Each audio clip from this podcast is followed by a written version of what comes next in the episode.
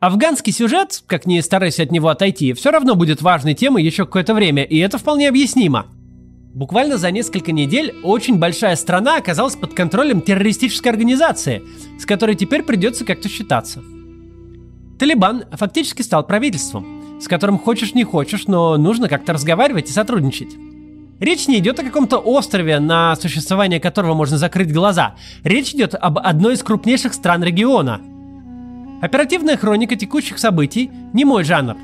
Есть где все это почитать, благо нет такого массового СМИ в мире, которое бы не ставило сейчас новости из Афганистана на первую полосу, не объединяло бы их в сюжеты и не торопилось бы первыми поставить в верстку выразительный кадр из переполненного беженцами американского самолета. Вообще наша специализация совсем другой регион – в России. А задача в данном случае вычленить те довольно универсальные уроки, которые в афганском кризисе виднее всего – не погружаясь в тему военного конфликта самого по себе. Так что давайте про эти уроки сегодня и поговорим. США потратили на кампанию в Афганистане по разным оценкам от 800 миллиардов до 1 триллиона долларов. Это примерно в 5-6 раз превышает ВВП Афганистана за все эти 20 лет в сумме. Кстати говоря, за время военной интервенции ВВП Афганистана вырос в 5 раз, но это уже так, из серии интересных фактов. Расходы США на военное присутствие с 2001 года превышают годовой бюджет Афганистана на 2021 год в 150 раз.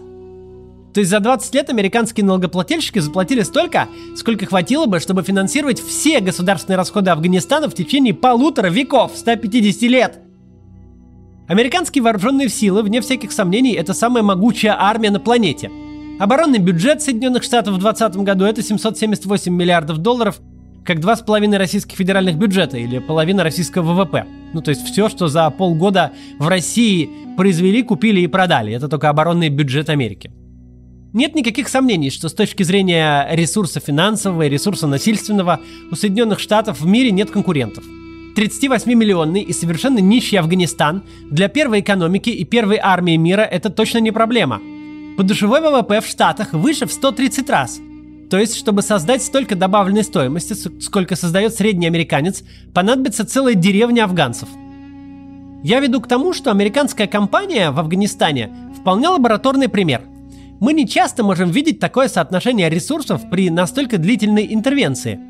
Чтобы страна масштаба Соединенных Штатов, источник насилия масштаба Соединенных Штатов, настолько долго пыталась поддерживать силой приемлемый для себя политический режим в настолько несопоставимой по масштабу территории – если принять картину мира, в которой склонны проживать многие публичные и непубличные спикеры, такую картину мира, где насилие бесконечно эффективно, на штыках можно усидеть сколько угодно и ими можно компенсировать общественное согласие, то новости последних дней должны были бы показаться совершенно невероятными. Ведь американская армия славно погромила талибов. Она экспортировала насилие сколько угодно. Причем насилие совсем не в форме полицейских дубинок – а в форме пулеметов, танков, тяжелых бомб из люков стратегических бомбардировщиков. Казалось бы, настолько мощный игрок на настолько слабой территории за полных 20 лет должен подавить уже все очаги сопротивления. С уходом американцев должна остаться новая государственная система, а Талибан оказаться примерно там же, где сегодня находится Ирландская республиканская армия, в учебниках истории. Состоять в Талибане – да и в любой нелегальной военизированной организации в то время, когда на твоей территории находится до зубов вооруженный противник, склонный к таким организациям и их членам относиться с нулевой терпимостью, это безумие. Даже для выросшего в палатке неграмотного пуштуна это все еще безумие. Для того, чтобы это понять, не нужно глубокого политического анализа. Достаточно естественного желания не оказаться в списке зачищенных при очередной спецоперации, когда твои коллеги, соратники, родственники, соплеменники, соседи гибнут в них каждый день. Казалось бы, куда логичнее, особенно когда интервенция уже настолько затянулась и стала образом жизни и нормой для целого поколения, встроиться в новую систему, принять статус-кво таким, какой он есть, сложить оружие и делать устойчивым тот режим, который уже фактически сложился – пусть и в результате вторжения. Надо думать, в какой-то такой картине мира американское командование и жило. В течение 20 лет состоять в Талибане, быть к нему причастным активно и с оружием в руках бороться с правительством и интервентами – это почти гарантированный смертный приговор. Правительство и армия Афганистана уже достаточно долго строятся, достаточно вооружены, в то время как от их противников должно было остаться только название. Потому что ракеты, снаряды и бомбы можно бросать в почти неограниченном количестве, а желающих от них гибнуть, по идее, должно быть какое-то конечное число. Если мы переведем взгляд с относительно далекого Афганистана на более близкие к нам режимы, на две автократии, склонные называть себя братскими, то мы увидим ту же логику, которой руководствовалось американское военное командование. Мы типа разгромили структуры организации, кого-то посадили, кого-то разорили, кого-то выдавили из страны, явно дали понять, что тормоза придумали трусы, и любая нелояльность теперь конвертируется в преступление. Наши ресурсы хватать, бить и сажать де-факто не ограничены, численность же населения готового идти на такой риск и открыто против нас выступать совсем не бесконечна. Ну, похожая логика. При этом пропорционально к населению и территории действия американцы потратили на насилие столько, сколько никакое национальное правительство никогда не смогло бы потратить. Нет ни у Путина, ни у Лукашенко ни 150, ни 15 государственных бюджетов в ближайшей тумбочке. Для США это внешняя война. В ней допустимы такие методы, какие никогда не получится применить во внутреннем противостоянии. Ни на штаб Тихановской, ни на штаб Навального не удастся сбросить даже совсем небольшую бомбу. Оппозиционеров по обе стороны границы приходится криво-косо, но судить, отправлять под домашние аресты или в колонии, но не уничтожать целыми поселениями с дрона – тем не менее, едва только нога первого американского солдата поднялась с этой наглухо, казалось бы, зачищенной территории в сторону транспортного самолета на родную базу, Талибан успел воскреснуть. За несколько недель талибы превратились из маргинальных террористов, скрывающихся от правительственных войск в горах, в ведущую военную и политическую силу. Сама скорость их продвижения говорит не только о полной небоеспособности и глухой коррумпированности армии и правительства Афганистана, но и о значимой поддержке среди местного населения – мы не слышим ни о каких партизанских вылазках, бунтах и столкновениях. По враждебной территории, короче говоря, с такой скоростью точно не ходят. Риторика первых дней Талибана в роли нового правительства вполне очевидно говорит о том, что оккупационной администрации они быть не собираются, и на вражеской земле себя точно не чувствуют. Мы не видим бесконечного запугивания, Привет, Лукашенко, который открытие нового моста в областном центре умудряется превратить в предвоенную речь. Мост, который мы открываем сегодня, вы знаете, вы этим гордитесь, самый высокий. Да, мы сейчас не успокаиваемся, мы смотрим, что по периметру происходит. Мы видим все. Не все можем пока сказать. Но вы даже не переживайте. Наша земля будет всегда нашей. Мы слышим заявление о национальном примирении, об амнистии и прогрессе. Будут ли эти заявления иметь отражение в действительности, вопрос другой. Но риторика важна. Она говорит о том, что талибы чувствуют поддержку населения и совершенно не планируют ее терять. С другой стороны, легальное правительство Афганистана за несколько дней расписалось в полном отсутствии собственной легитимности. Ведь талибам не проиграли на поле боя, как превосходящему противнику. Этот бой им не думали даже давать. Потому что равно как одни ощущают поддержку, вторые точно знают, что не обладают ею. Что воевать за них точно не собираются даже те, кто специально для этого носит форму и получает паек, не говоря уже о прочей массе граждан. В очередной раз выясняется, что насилие Штука эффективная, но есть нюансы. Во-первых, оно не бесконечно эффективно, общество привыкает к насилию, оно постоянно требует эскалации, у которой, однако, есть предел. Во-вторых, оно очень дорого стоит, невероятно дорого стоит.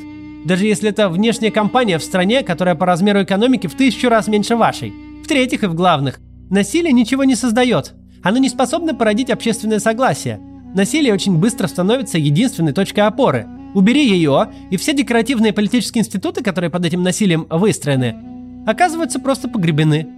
Выясняется, что правительство, державшееся на насилии, не может отдавать приказы, обязательные к исполнению. Когда это насилие из-под него вынули, эти приказы просто никто не собирается слушать. Более того, даже внешние силы сквозь зубы и совсем без удовольствия, но ведут переговоры именно с Талибаном. Международно признанное афганское правительство никто даже не рассматривает как сторону переговоров – очень быстро стало понятно, что вся их мнимая государственность длиной в 19 лет, все семилетнее правление Ашрафа Гани даже не то что прекратилось с уходом интервентов, оно на самом деле никогда не существовало. Любая власть – это продукт общественного согласия. Не обязательно победа на конкурентных демократических выборах, но признание абсолютным большинством власти за власть.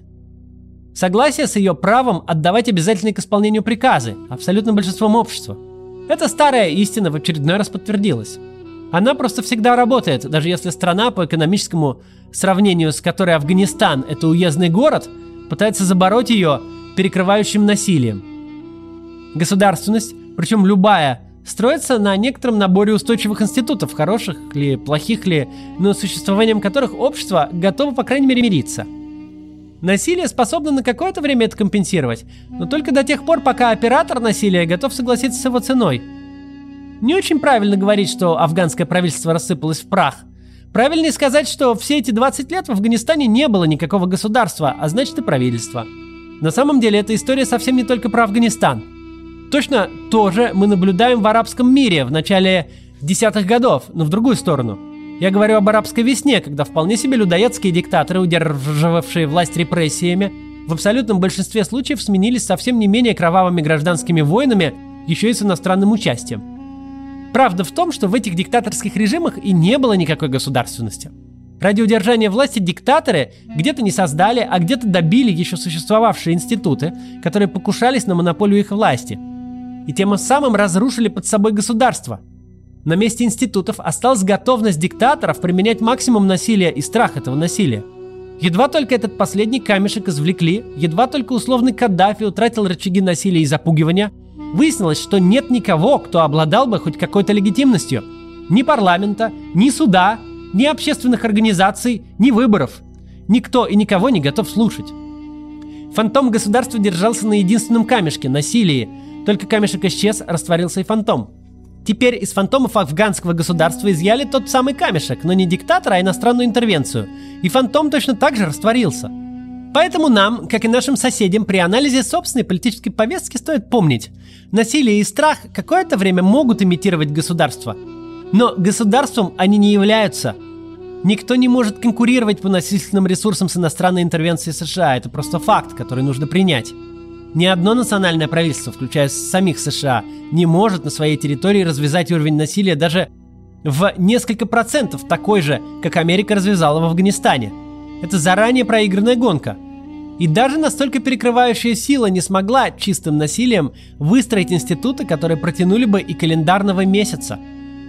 Россия, к счастью, даже и близко пока не находится в точке, где начинается оккупационный режим – Беларусь находится существенно ближе и, может быть, даже уже переступила ее. Пока мы в России живем в стареющей и теряющей популярность персоналистской информационной автократии, чьи институты во многом скомпрометированы, уровень доверия к ним падает, но они все же все еще функциональны. Для нас урок тут в том, что легитимность совсем не пустой звук. Это не какой-то шаманизм. Власть всегда идет от согласия, и если настанет тот момент, когда наша автократия это согласие утратит, нет в реальном мире способа удержать себя в кресле силой. Какие бы цветастые планы об этом не строили, в какую бы тяжелую броню не одевали Росгвардию. До завтра.